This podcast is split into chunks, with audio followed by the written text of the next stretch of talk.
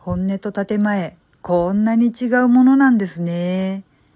どうも、あじたまです、えー、今回はですね、個人ではなく団体の裏表を見てしまったなっていうお話をしようと思います。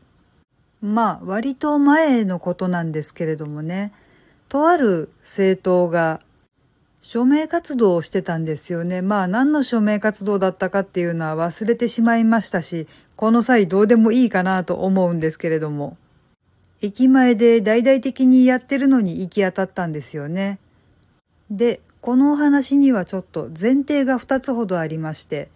まず1つ目、その政党は国政選挙に出られるような知名度と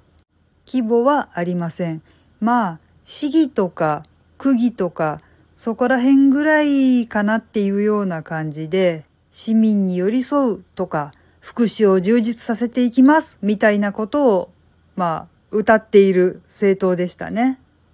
で、もう一つの前提として、私は白状がいるレベルの視覚障害者ですというのがあります。これが大前提ですね。で、ある日のことなんですけれども、お散歩でそこを通りがかった時に、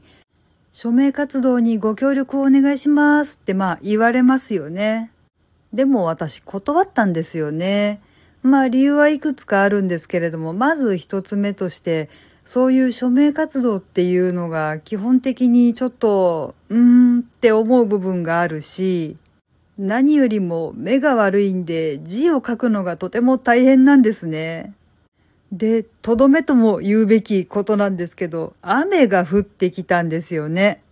私、傘持ってなかったんでね、ああ、もうすいません、ちょっととかって言って断って去ろうとしたら、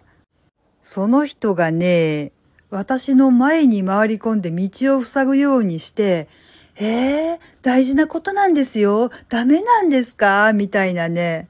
なんて言うんだろう。ものすごくこう、軽蔑する？なんかこう、蔑むような、とにかくもうなんか、この無能は全然わかってねえなみたいな顔をされたのがね、とても印象的でした。まあまあ、私が何もわかってない無能かどうかっていうのは、とりあえずどうでもいいとしてですね、あなたたち、自分たちが歌ってることをちゃんと実行してくれないかなとかってちょっと思いました。福祉を充実させるって言っておきながら、白状ついてる視覚障害者にその態度かよとかって突っ込み入れたくなりましたね。しかも雨降ってきてるし、私傘持ってないし、何濡れながら、